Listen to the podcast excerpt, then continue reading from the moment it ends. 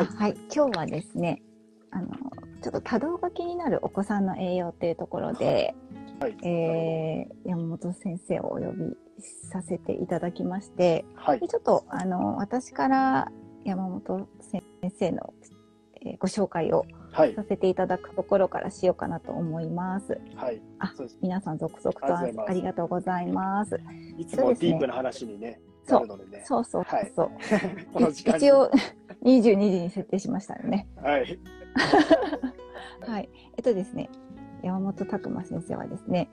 臨床分子栄養医学研究会認定カウンセラーでいらっしゃって、で、あの、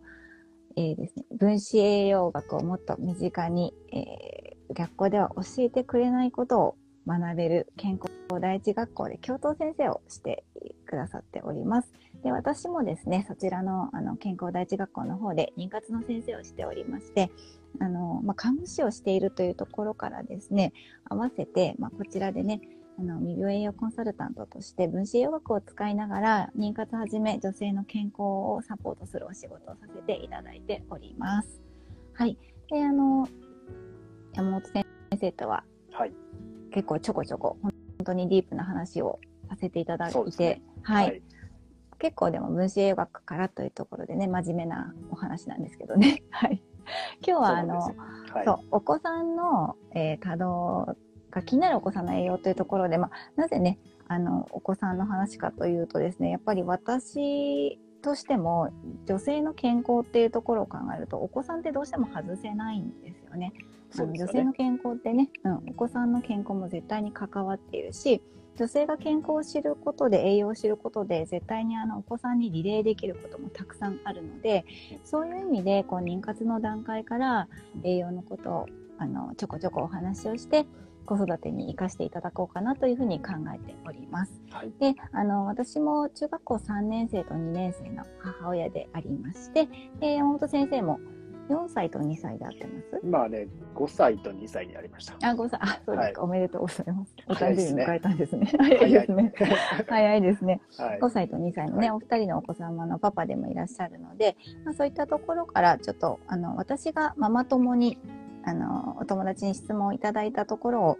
あの、私なりに、まあ、あの、ね、回答してお伝えはしたんですけども改めて結構ねあの知りたい方も多いんじゃないかなと思いまして、うん、今日あのお話をする機会を作っていただいた感じです。はい。はい、でですねあのお願いします。あの多動って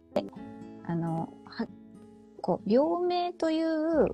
わけではないけれども、はい、やはりあの増えてきているというところを小学校の先生のお友達などに聞いているんですね。で、あの、やっぱりお子さんって基本的に元気じゃないですか。そうですね。ね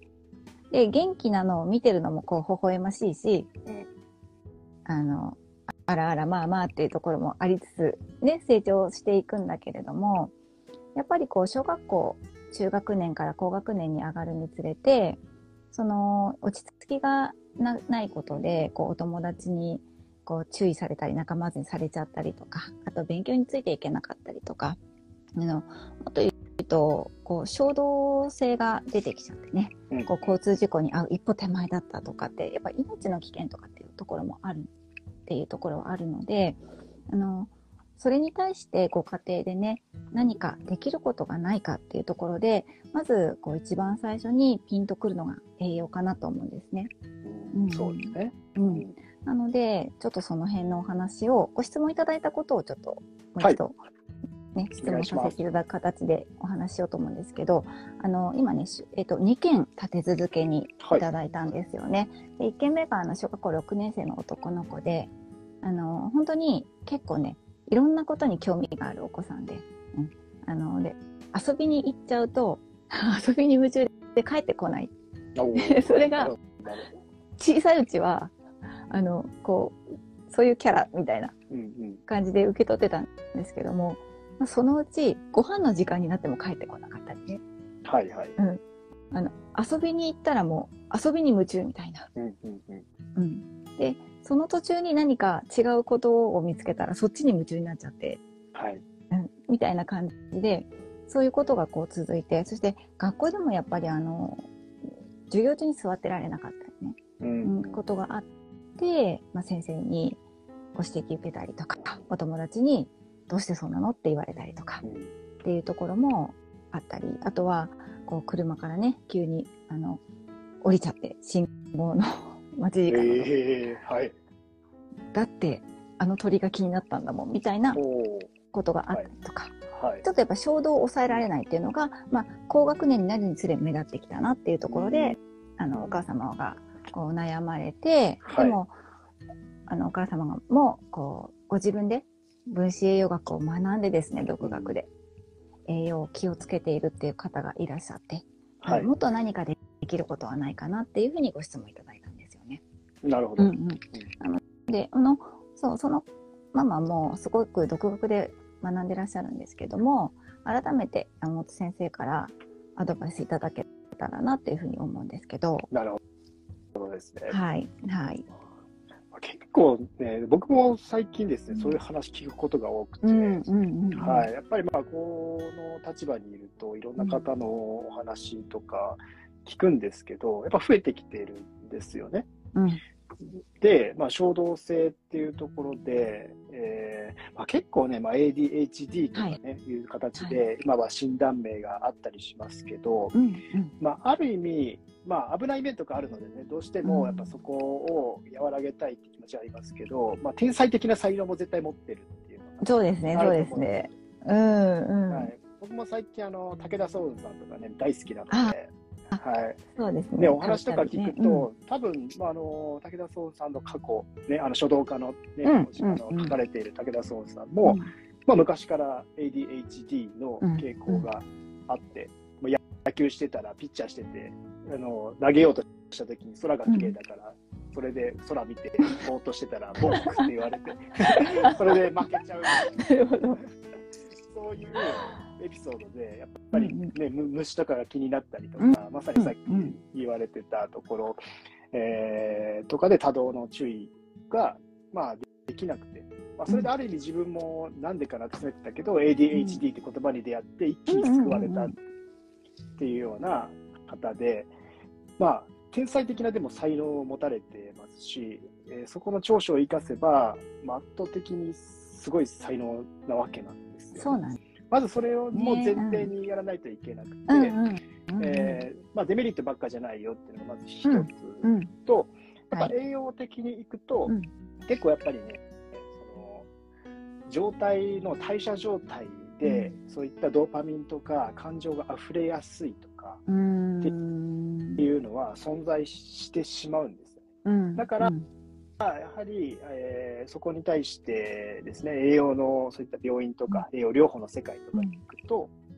まあ、一つその代謝の、えー、ところでメチレーションっていうのがあるんですけど、難しいので簡単に言いますけども、そこがすごくぐるぐる回ってしまうか、あんまり回りづらいかで、性格が全然変わってくる。話があって、でそこの、まあ、遺伝子的なけ、えー、先天的なものっていうのがどうしてもあって、そこの異常によって、まあ、その、変わっちゃうんですよね。これは仕方ないところがある。だからそれを和らげるために栄養素を大量投与させてって、そのバランス、回転のバランスを整えるみたいなところがあるんですよ。だから、それを、まあ、和らげてあげるっていう意味では、栄養っていうのは、まあ、一つね、そのお子さんの特徴を知るとか、そういった部分でアプローチしていくっていうのはいいですけど、うん、じゃあ、うん、果たしてそれを収めることが本人にとっていいことなのかっていうのも、いろいろ考えないといけないんで、まあ、このお話、今日テーマとして聞かせていただいて、すごく難しい話だなと、そうですね、はい。はい。思ったんですよね。うんだから、ある意味じゃ学校でね、まあ、多動っていうので、まあ、これっても学校ってまあ、共存というか、はい、なんかそちょっとね、そういった形になってる子が、うん、まあ、い違和感って見えてしまうあるじゃないですか。そうです。難しいんですけど、うん、うん、やっぱりその特徴の個性みたいなもので違うっていうのは認めてあげなってはいけなくて、なんかそのあたりも含めての話になっちゃうかなと思思ってます、今日は。あはい、あの、でもすごく前提として私も共感するところが多くて、はい、あの実は私の子供も中学校2年生の息子もですね、はい、あの多分多動と言われたら多動だったし、うん、だし ADHD だとしたらそうかもしれないっていうような、はい、あの本当に落ち着きのない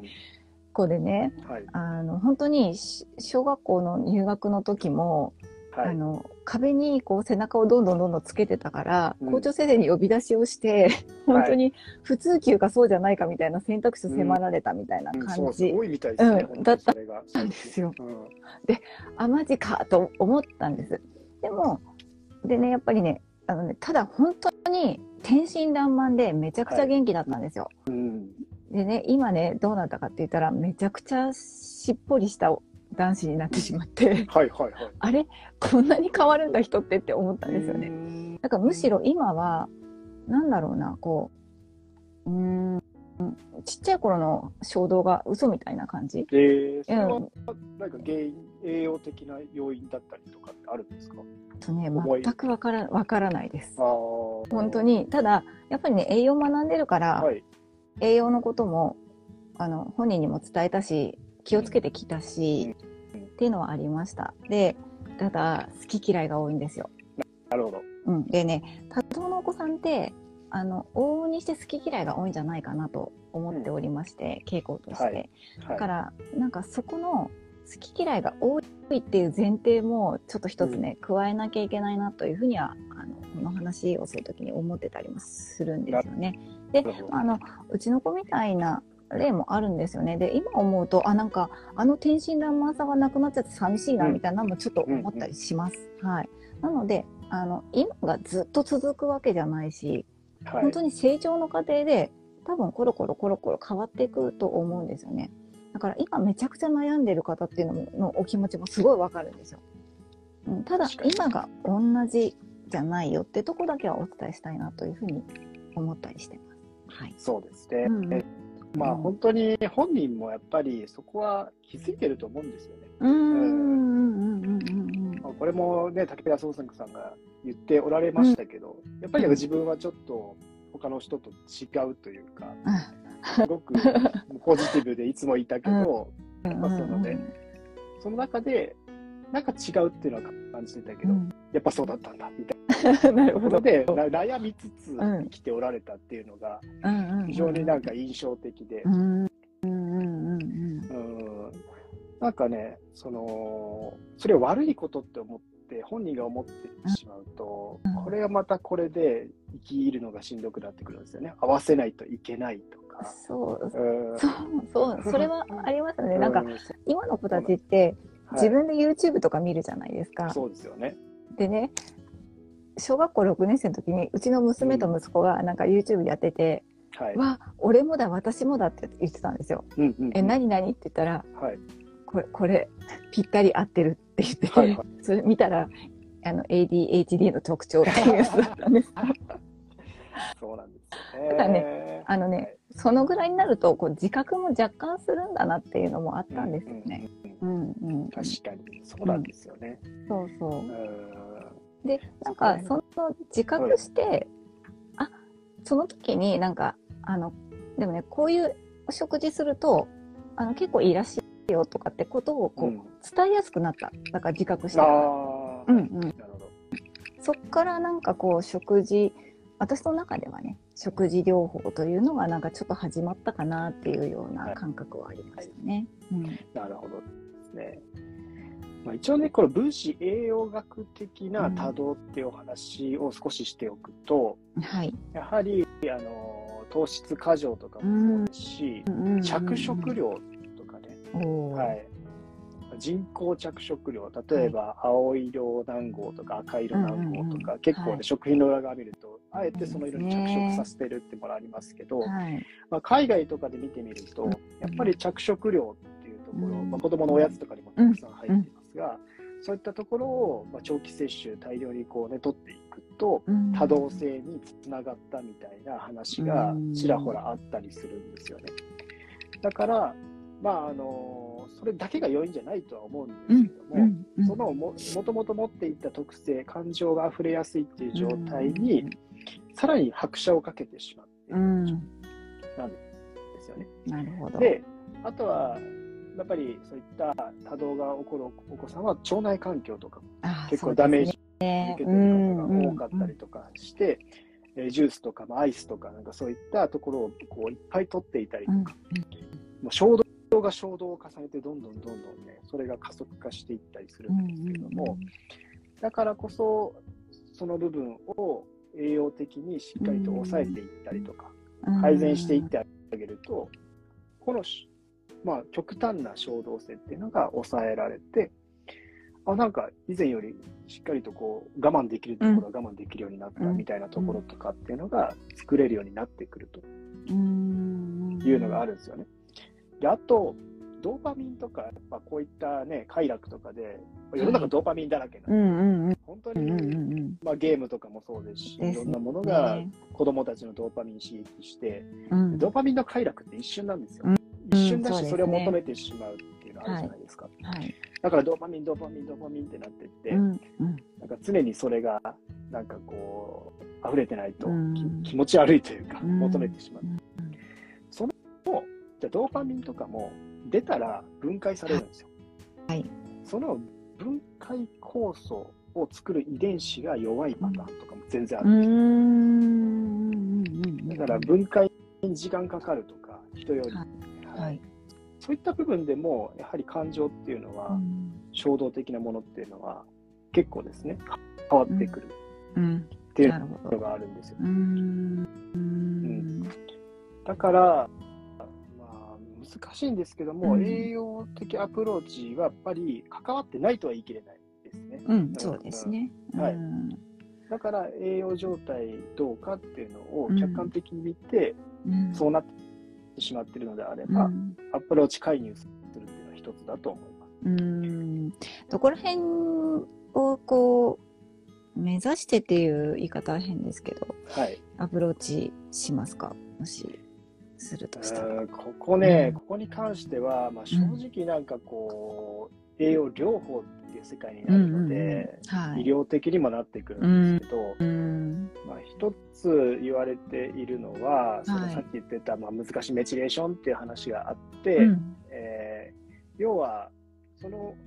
メチオニンっていうねもの、はい、アミノ酸のぐるぐる回す回路があるんですね、うん、代謝させる回路があって、はい、ホモシステインとか、まあ、そういったものを、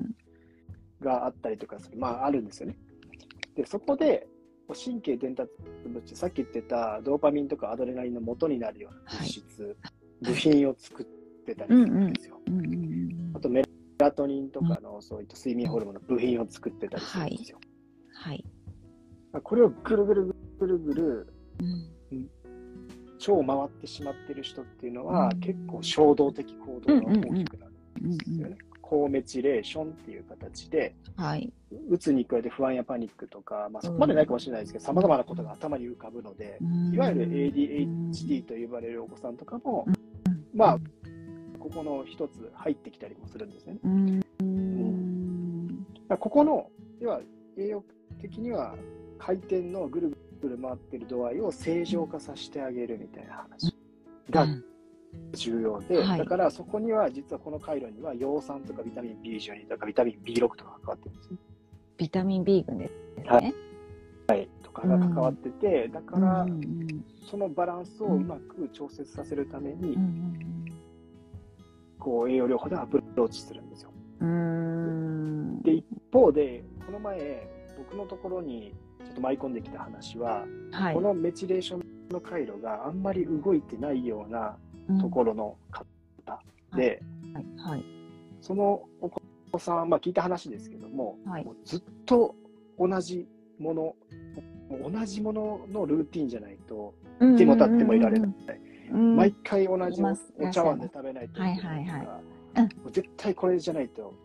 嫌だっていうの、それでもうバーってなっちゃう、うん、とかあと完璧主義とか、うん、まあ、そういった、えー、アレルギー体質とかもあったりとかする。これが実は今の回路があんまりうまく回ってないおそうなんですね。そうなりやすいんです。うん、で、この低メチレーションっていうのはめっちゃ学校の成績とかいいんで賢いんですよ。うんうんうん、お医者さんとお医者さんの子供は結構このタイプが多かったりとかして、はい、一般的にそう言われてて、だから多いんですよね。高学歴の学校とかにも結構多かったりもして、まあここのところだと、逆にこのぐるぐる回るやつをもうちょっと加速化させてあげないといけないので、はいはい、さっき言ってた葉酸とか B12 を入れていって回す。なんか、ここの超難しいアンバランスみたいなところを見抜いていくのがお医者さんのその栄養療法の先生だから僕はもう正直そこまでできないなって思ってるんですよ。だからこの部分以外のアプローチできるところとしてはやっぱり腸内環境とか、うん、確かに。糖質を控えるとか、うん、油の部分ですよね、オメガ6の油が肩になると炎症体質とかなるからオメガ3の油を入れるとか、うん、やっぱそこの部分を生活習慣で改善していかないといけないし、むしろまあ僕たちのやってる領域的には健康習慣づくりなので、はいはい、そこのやっぱりお母さんがそのお子さんの行動によってダメージを受けすぎてしまっているっていう状態をどうにかできないかな。いや、あのーはい、そうそこもちょっと今日一つお話ししたいなと思ったところで、はい、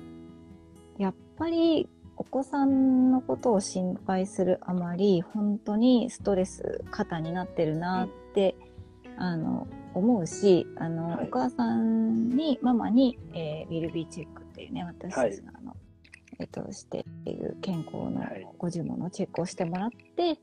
っぱり、あ、もう交感神経優位だったりとか、うんうん、あと腸内環境悪かったりとか、はい、かなりお母様の方のダメージもすごい強いなというふうに感じたんですよね。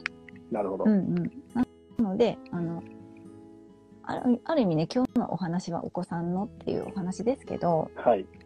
本当に長期的に考えると、やはりお母さんの健康というか家族の健康含め、うん、はい、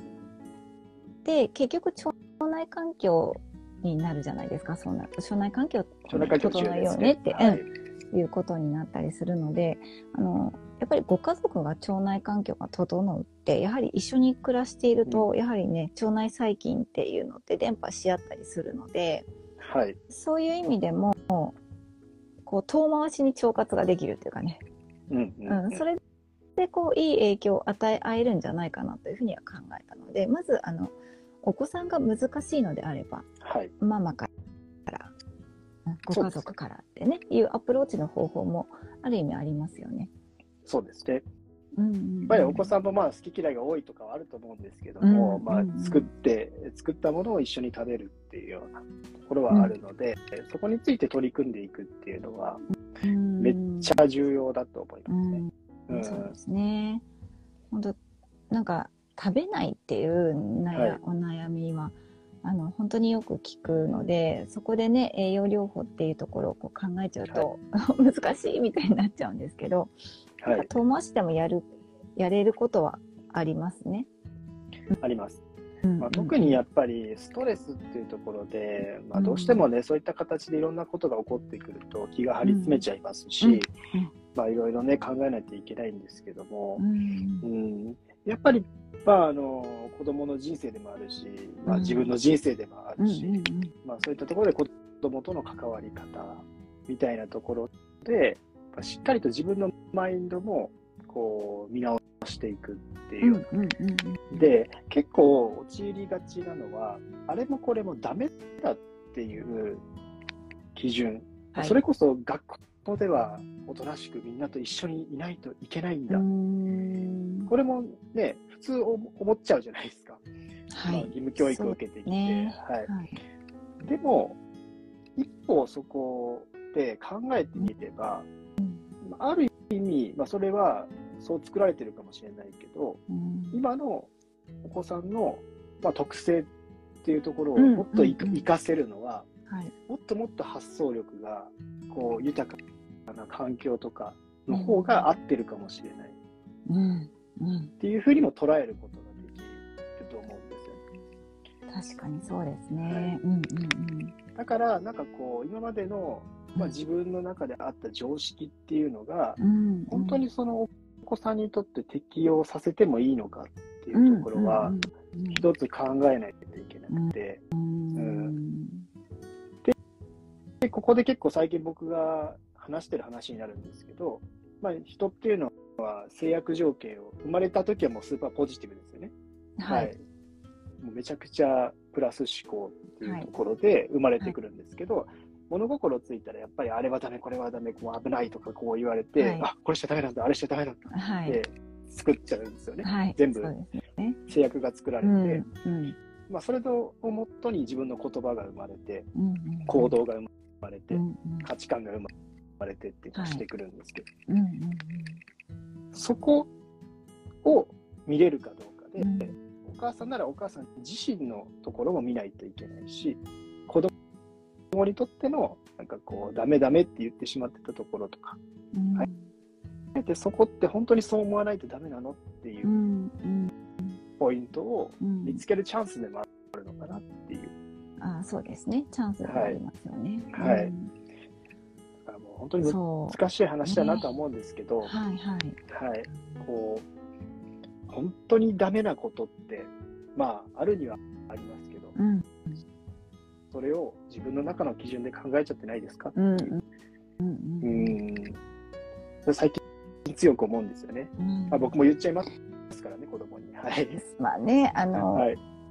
親になってみたら言っちゃいますよね。やっぱりその、ね、私の基準みたいなのってやっぱり何年もこうね、あの、作ってきたわけだし、ただ、なんていうのかな私が良かれと思った言葉でやはり子供は傷ついてたりね、はい、逆に自己あの逆にというかこう自己肯定感をもっともっともっと下げちゃったりっていうところは、うん、そうなんですよ、ね、あの二次的なところで、うん、ここはあのタイムスリップできたらあの頃に戻りたいなみたいなのはありますけどね。うん、あコメントいただいてますね。はい、親子で抗生新薬飲んでいったりするご家庭は多かったりしますよね。そうなんですよね。はい。そう薬剤師の方なのでね、あのきっとリアルに、うん、お分かりになるんですよね。そうですよね。やっぱりまあ、抗生新薬も一時的にまあ必要な時って絶対あると思うんですけど、まあ、対対症療法にはなってしまうので、でね、まあ、根本はまあ、ちょっとしんどいですけど、なんでそういうふうになってしまってるかっていう、向き合わないといけないっていうのがあるんですよね。うん。うん、あの、なんだろうな。うん。すごいでも、こう、多分相談いただいた方って向き合いすぎてる感じがする。なるほど。うん。なんでの。ある意味向き合いすぎて、私のせいみたいな。ところまで、そう、はい、なっちゃうてるかなっていうところもあったりして、うん、あの、でもそこは違うよねっていうところはお伝えしたいし、ね、うん、はい、それは全然違うと思いますね。そうそう。はい。うん。うん、本当に今できることを本当に頑張ってる感じがね、うん、あの印象として受けて、うん、うん、なんですよね。あ、そう、それで、そうそう、あの、ちょっとまた栄養の話に戻っちゃうんですけど、うん、あもしかして鉄が足りないのかもっていうところにたどり着いた、はい、だからじゃあどんな鉄剤飲ませたらいいのっていうご質問を受けたんですね。子供に子供にはい、はい、なるほど。ちょっとこの辺でどうなのかなっていうところお話しいただいてもいいですか？際やっぱり鉄っていうのは、うん、まあ、そういう精神で、神経伝達物質的な代謝にも関わってますし、まあ、実際そういうね、えー、多動の方とかにも鉄不足の方っていうのは本当に多いんですよ。だから一つのアプローチではあると思うんですけど、鉄自体がまあ、結構ですね、まあ、消化力とかも必要だったりとかもしますし、あとはやっぱり腸内が炎症している状態っていう、体内が炎症している状態っていうのは、すごく入りづらかったりとかもしますし、まあ、あの、鉄の投与っていうのも気をつけて使わないといけない。むやみやたらに鉄を取れば解決するかっていうと、まあでも、お子さんの場合だとね、本当に足りてなくてなってる場合もあったりするので、使ってみるのはいいんですけども、うん、それでまあ合わないならすぐやめるっていうようなところは必要になってきますよね。合わないサインって、どんなところですかね？合わないサインは、まあ、単純に気持ち悪くなってしまったりとか、むしろその鉄が入ったことによって代謝が加速してしまって、うん、なんかその多動が強くなってしまうとか、より強くな感触がすごい上がってしまうとかなってくると、うんうんまあ、ちょっとそれは怪しくなってくるじゃないですか。確かにそうですよね。だから普段と違うとか、うん。うんうんうん、それが起こるのであれば、ちょっと注意かなと思いますけどね。ね。ただでも鉄足りてない人も多いし、やっぱり鉄を使うのもタンパク質もいるし、うん、そうですよね。で、あと、あと、亜鉛もね、メンタル結構関わってくるし、うん、マグネシウムも、やっぱミネラル系っていうのはめっちゃ重要なんですよ。そう、あの、ミネラル系って、ほら、はい、あの、特にマグネシウムかなっていうところはあると思うんですけど、はい、はい、まあ、いろんな代謝を回すのに必要だったりするじゃないですか。うん、はい、あのマグバームみたいな塗るマグネシウムとかあるじゃないですか。はいはい。ああいうのってどうなんですかね。まあ、アプローチとしてはいいんじゃないですかね。はい、ただ、それだけで全部取れるとは思ってはいけないよっていうのがポイントで、あくまで経費吸収って、うん、えー、まあ、一部なんですよ。やっぱ経口摂取の方がこう中に入る量は多いです。はい、はいまあ、子供とかだとどうなのかな、もしくは大人と子供の違いっていうのは分からないですけど、まあ、逆にバリア機能とかが、屈強だったら入りづらいとかあるかもしれないです、もしかしたら。うん、なんか子供バリア機能強そうですよね。ありそうだなって気がするんですけど、でも、多分あの、まあ、若干でも吸収されるとは思うので、うん、そうですよね。はい、確かに。そうなんですよ。うん。あと、ちょっと話はまた飛びますけど、はい。こう、まあ、ドーパミンをコントロールするのに、はい、セロトニン、オキシトシンの方からアプローチしてあげるっていうのはありますか、はいドーパミンと、ドーパミンの代謝って、ドーパミンがあって、ノルアドレナリンがあって、アドレナリンっていう代謝になっていくんですよ、ねで、セロトニンっていうのは、そのドーパミンとノルアドレナリンのバランスを保つみたいなことが言われているんですよ。はい。で、一方でドーパミンとオキシトシンは、またまあちょっと違ったもの。はい。だから、ドーパミンっていうのはどちらかというと快楽とか、その一瞬のなんかこうね、えー、モチベーション、やる気のモチベーションにはめっちゃ必要なんですよね。これ、ドーパミン湧かないと、本当に、えー、なんかこう、嬉しさというか、宝くじ当たるの期待してるだけで、こう、ドーパミン出るみたいな。買った時にドーパミン出るみたいな。そうとか。ワクワク感。うんうんうん、はい。で、達成もしできたら、ふわーって出るんですよ。うん、オキシトシンというのは愛情とか絆みたいなものなので、はい、そういった、要は、テースを握るとかハグするとか、なんかこう、どちらかだから親から愛情を受けるとか、いい言葉でもいいですし褒めるとか、なんかそういうねなんかつながりのもとがオキシトシン。はい、で今日まさにちょっとある方と話したんですけども、はい、こうセロトニンって何なんだろうね、みたいな話をして セロトニンってなんかそう感情的なもんじゃないよねっていう、幸せハッピーうん。なんかちょっとね、色がないように思っちゃうんですよね。おうん。だからちょっとそれは答え出てないんですけど、はい、まあ、いわゆるそういう関係で、全くやっぱり別物なんですが、うん、このオキシトシン分泌させるときと、うん、そのドーパミン分泌させるときって、同じようにビタミン C が必要だったり、銅が必要だったりするんですよ。はいはいはい、はい。似てるんですよ、この2つ。ドーパミン。なるほど。で、もう一つ理解しておかないといけないのは、世の中はドーパミンを溢れさせます。今の。そうですね。マジでそうです。だから、あらあれとかね、お子さんが多動になる理由は、はい、それはドーパミン多いからなるよねっていう話でもあるんですよ。社会的に？社会的に。ゲームもそうだし、うん、ね、いろんな、こう、誘誘ってくるものがあるじゃないですか。はい、今、世の中そうですね。はい。たくさんあります、ね、はい。だから、そこは、ある意味分かっておいてあげないといけないのは、多動が増えてるっていうところは、もしかすると、単純にそういう刺激が増えたから、そっちにこう触れてしまうのが多くなったのかもしれない。うん、っていうところも考えておかないといけないですね。うんそうね、社会的なところはあるかもしれないですよね。ねうん、それでもってドーパミンでアイス、アイスとか糖質、糖質ってなっていったら腸内環境が悪くなるわけじゃないですか。そうですでそうなってくると、セロトニンを作ってるのは腸内環境多いので、うん、ドーパミンのバランスがアンバランスになってしまって、そこから、まあ、興奮の方に弾き飛びやすい状態確かにそうですね。とかも多分ね、あの別にこれはもう絶対そうってわけじゃないんですけども、つながってることは多い、うんうんうん。そうなんか私も、まあ、腸活学んでたりする中で、はい、まあ、なんかこう、まあ、分子栄養学もそうですけど人活も極端に言うとそうですけどやっぱり腸活かなっていうところがあるので、はい、あのこのあのね多動っていうところが、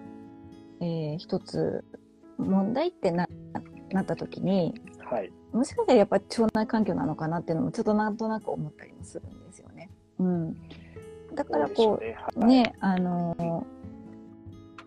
食事って言った時にやっぱ腸にいいものの方が良さそうだ。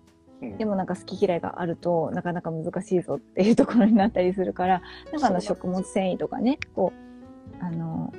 今こうスティックの粉っぽいのも売ってるじゃないですか。はい、うん、なんかのを取り入れたりっていうところも工夫としてあってもいいのかなとかも思うんですよね。うん、そうですね。ねで腸が腸が上手に動いてくれるとやっぱりセロトニンも作られるじゃないですか。うん、はい、でそうするとね結局メラトニンに変わって、まあ、良い睡眠もできるってなると、はい、やっぱ脳が休息する時間っていうのも結構必要なのかなとかも思うんですよね。うん、うん、そうですねね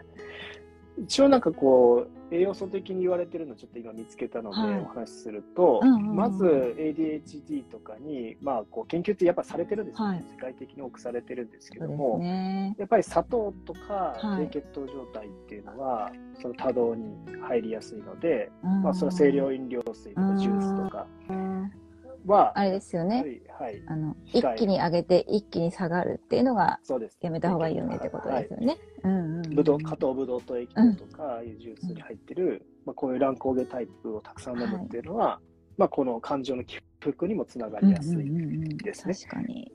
で、二つ目が食品添加物なんですよね。うん、本当にこれは、えー、結構おやつとか見てるとね、多いんですよね。で、さっき言ってた着色料とか、防腐剤とか、うん。まあ、これを除去していくと、まあ、ちょっと安定につながったよみたいな話。はい、はい。人工着色料を含まない食事をした200人のうち150人がその食事によって行動に改善がありました。あ、そうなんだ。はい、あ、すごい高い確率。結構ね。ある意味、はい、なんか、あれですかね、何を取るっていうよりも何を取らないかを重視した方が良さそうな感じですかね。そうです。そこもありますね。はい。まあ、再び人工着色料を取ったら再発しましたって、なんかこういう研究があるみたい。そうなんだ。めちゃくちゃ関わってそうな研究ですけど、まあまあ、まあ、既得権益大きな領域なのでね、あのそこはなくならないと思うので、やっぱりいかに避けていくか。うん、あの私ね、着色料はやっぱちっちゃい頃から怖いなと思ってたんですね。はいなので、幼稚園ぐらいの時に、うん、あの、なんか、こちっちゃい子供って漢字を形で覚えるじゃないですか。はい、だから読めなくても、赤何号、うん、青何号、黄色何号みたいなのを、子供と一緒にこう、スーパーで見てて、これ入ってるのはちょっとママ好きじゃないな、みたいな。ことを言って、避けてたら、子供もこうやって、その頃素直だったからね。素直だったから見て、あ、赤入ってる、何号入ってるとか言って、それやめたっていう、なんか本当ね、昔、いい子の時代はね、はい、そういうことを、あの、ママの言いつけを守ってた時代もあって、だからなんか、ちょっとね、もしかしてそういうところは、こう、ちっちゃい時からの、こう、はい、そう、ある意味教育でね、うん、ちょっと避けられるところだったりするかもしれないですね。そうですね。ねなんか、うん、やっぱりね、お菓子とか砂糖とかって強烈なんですよ。そのうまみとかっていうのを覚えて、脳がやっぱ欲しがってしまうところがあるので、まあ、意識はしといた方がいいです。別にあのゼロにしろっていうのは、まあ、この世の中難しいと思うので、はい、それは仕方ないと思うんですけど、極力ね、そうですね。はい。あの、チョコレートは1個までにしようねとか、そういう、ね、なんか約束事作っとくとか、なんかね、えー、まあ本当に素直なんで、本当に子供って、ね、そこで、えー、まあ頭のね、ところに入ってくれるので、はい。本当そうなんですよ。ただ聞いてください。はい、あの、すごく気をつけて育てたんですね。はいうん、で、小学生の頃はすごい言うこと聞いてくれてたんですけど、はい。はい、中学生になったら反動か何か。そうそう あの、すごいことになりまして。はい。あの、あります。だから、子供の時にやっぱり健康のところで抑え込まれたことを知ってしまった時に爆発して 本当になるみたいです。はい。本当にそうなので、はい、これもあのいいのか悪いのかわからないけれども、はい、だから中学生のうちはもう私はね泳がせることにしまして、うんうん、いつか小学生の頃にママに学んだことを生かしてくれるんじゃないかと思ったりしてるんですけどね。いいと思いますよ。だってもう自分の人生ですし、多分ねそうね。そういう時期って誰しもあると思うんですだから、まあ、一つもう、なんていうんですかね、知っとく、そういう知識が全くなかったら、そのままずっと取っていってしまうんですけど、あ一応なんか言われてたよなっていうのは、うん、ありつつ大人になっていくっていうのは、これは違うと思うんですよね。そうですね。そうなんですよね。だからやっぱりその、ちょっとその衝動性があったりしてもね、はい、こう、なんか伝えていくことはできるじゃないですか。そうですね。うん。だから、これは賛成、これは反対みたいな程度でもいいので、そういうことを伝えながら、あの、小さい頃からね、お話をしてたりとか、あとまあ、あの、やっぱ小学校5年生、6年生ぐらいになるとなかなかね、反抗期も来たりしてるので、正直言うこと聞いてくれなかったりもするけれども、うん、でもやっぱ伝えて、あの、受け取る受け取らないはちょっと置いといて、伝えていくっていうことは大事ですよね。大事だと思います。まあ、まあね、他のね、友達とか取ってたりとか、友達の家行ったら普通に出されてたりそうなんですよ、そうなんですよ。はい、なんでダメなんだろうそうね、そう、まさに。大きくなってしまうし。うんうんうんうん。ですね。だからまあ、あの、ただやっぱりその血糖値の乱高下っていうのも関係あるって、はい、気持ちの変化としてね、普通に大人っていうかね、私たちも結構ありそうですよね。あのいや、大人もすごくありますよね。ね、ありそうですよね。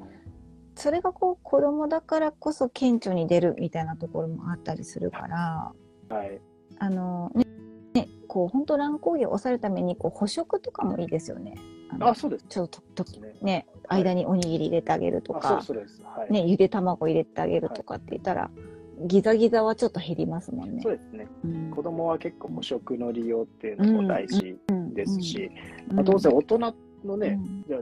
同じ量の添加物が入ってきたとしても体の大きさが違うんで、それが影響してくる量も違うはずですし。そうですよね。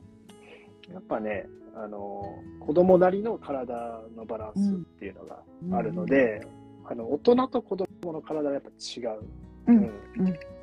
し、細胞があれだけ分裂する時期って、まあ、こんなのないわけなんで、はいはい、大人になってから伸びないわけなんで、うん、うん、細胞を作る材料、糖質を欲するし、亜鉛とかも必要だし、はいはい。うん、やっぱ栄養素は一番考えないといけない時期なんで。うん、そうですよね。あのそうマルチビタミンとかを飲ませるのはどうですか？っていうご質問もいただいたんですね。はいはい、で私は、あの、もう本当に5年生、6年生ぐらいになって分かる年齢になって、こう、上手にこう、国訓もできるようになったら、全然ありなのかなと思うんですけど、はい、その辺どうですか？ちょっとこれをこう、最後の質問にしようかな。ちょっと結構いい時間になっちゃ,、はい、なっちゃいましたね。ごめんなさい。いや僕はありだと思います。しっかりと、やっぱりこの栄養素って取っておくこと、満たしておくことって大事なんだよ。とか、あとまあその時期だと、なんかダメっていうよりかは、まあこの今後勉強のところのが、うん、その脳とかたくさん使うでしょ？エネルギー使うためにはこういうの取っていった方がいいよとか、スポーツで活躍していったりするためには、こういう栄養素って体に重要なんだよっていうのを、なん。かプラスのメリットで伝えてってあげるっていうのは、子供はね、はい、重要だと思いますね。うん、そうそうですね。うん。そう。あの、本当今日改めて思ったんだけど、はい、やっぱ子供子供も子供なりに考えてるし、うん、感じてることもありますよね。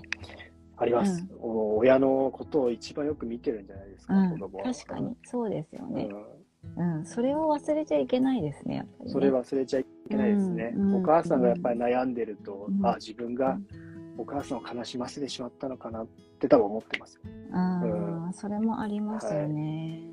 うん、そうだからとにかくなんか自分を責めないでほしいっていうのはありますねお母さんにもね。そうですね、うん、子供のためにも、やっぱそこっていうのは、うん、お母さんもそう今の状態の感情とも向き合わないといけないですし、うん、そのって本当に人間っていうのは捉え方次第でポジティブにもネガティブにも両方考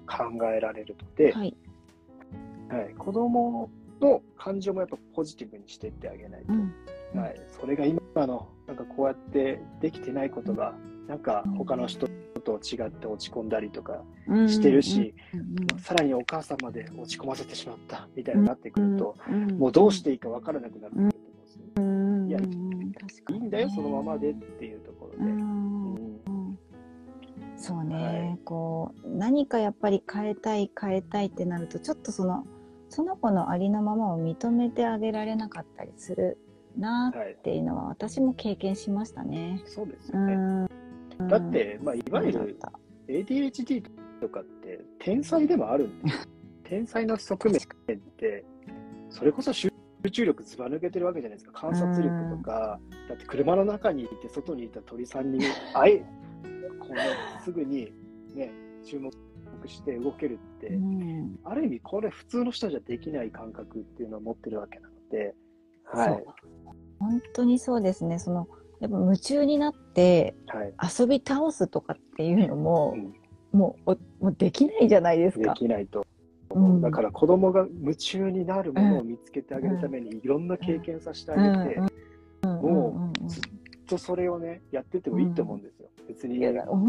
引きこもりとかになってもいいと思うし、僕は。なんか極端に言うとね。はい、極端に言うともうそういったそう思いますよ。うん。うん。それが多分爆発的にそこの領域で伸びて、将来その部分で活躍したりとか考えると、うん、まあこの、悪いってものじゃないと思うんですよね。そういった、そういう診断がね、傾向をつけたがりますけど、うん、うん僕もなんか HSP の毛あるなと思って、はい。HSP ってなんか、あるな、はい、思った瞬間楽でしたもんね、なんかすごい。うわ、あ、あの、わかるわかる。わかる。だからそれか、みたいな。うんうんうんだからいっぱい頭で浮かぶんだとか。ありがとうって感じですね。はい。まあ栄養、まあそれがね、まあ、本当に事故とかにつながってしまうっていう怖さはあるので、まあ、腸内環境とかね、うん、まあ、これは、はい、まあ、やっといた方がいいですよ。明らかに腸内環境が悪い状態は、体のダメージにつながっていくので、そうですね、そうですね。やっといた方がいいですけど、はい、ニュートラル考えましょう。そう、そうですね。そう。で、あのちょっと遠回りになるかもしれないけどこうお子さんに直接アプローチが難しかったら、はい、本当にご家族全体で底上げというかね健康になるぞっていう意識で、あの腸にいいものを食べたりとかですね、はい、あの健康に良いね、食事をしていくっていうのがすごくあの遠回りかもしれないけど効果的かなとは思うので、ね、はい、そういった意味でもね、ね、みんなであの健康ってねなって悪いものじゃないですからね。そうですね。そうなんです。うん。うん。はい。作り上げてね、はい、健康を作り上げていけたらなというふうに思っています。すね、はい、はい、うん、健康を目指すことが大事で、まあ、健康になったから幸せってわけではないですうん、うん、そうですね。そうだから幸せって何なのかなと、お子さんも、の幸せもそうですし、自分の幸せもそうですし、うん。まあ、健康っていうのはそれを崩してしまうと、やっぱりね、これで終わってしまうようなものなので、うん、うん、守らないといけないですけど、一番大事なのは、はい、おのおの何を幸せと思うかみたいなとこだと思う、うん、そうですよね。本当に、あの、ちょっと、こういう話の方向になるっていうのは、はい、あの私の中でも、あの、思ってたような思ってなかったような感じなんですけど。確かに。あ僕もでもね、はい、すごいあやっぱね考え方とか、はい、捉え方とか受け取り方とかが大事なんだなっていうふうに思いました。大事ですね。だから栄養も大事だし、捉え方とか感情も大事なんです。うん、本当ですね。はい。感情一つでストレスが作られますから、もう本当にそこに気づくっていう。はい。これは子供も一緒です。そうですね。はい。ね。うん。ちょっと信じてあげるってことも大切にしながらね。ね。ね。はい。はい。見守っていってほしいなと思います。で、はい、あのー健康に関するご相談とかはね、あの随時あの質問いただければ嬉しいですし、はい、あとあの健康第一学校っていうプロ集団があの控えておりますのでそのオンラインサロンもね、ありますので、ぜひあのご興味あったらお声かけいただきたいなというふうに思っています。よろしくお願いします。はい、と先生今日はありがとうございました。ありがとうございました。はい。ではではまたちょっと次回どんな話しようかなっていうのを楽しみにしながら、はい。はい。よろしく。ここで終わっていきたいと思います。ありがとうございました。ありがとうございました。はい、失礼します。またね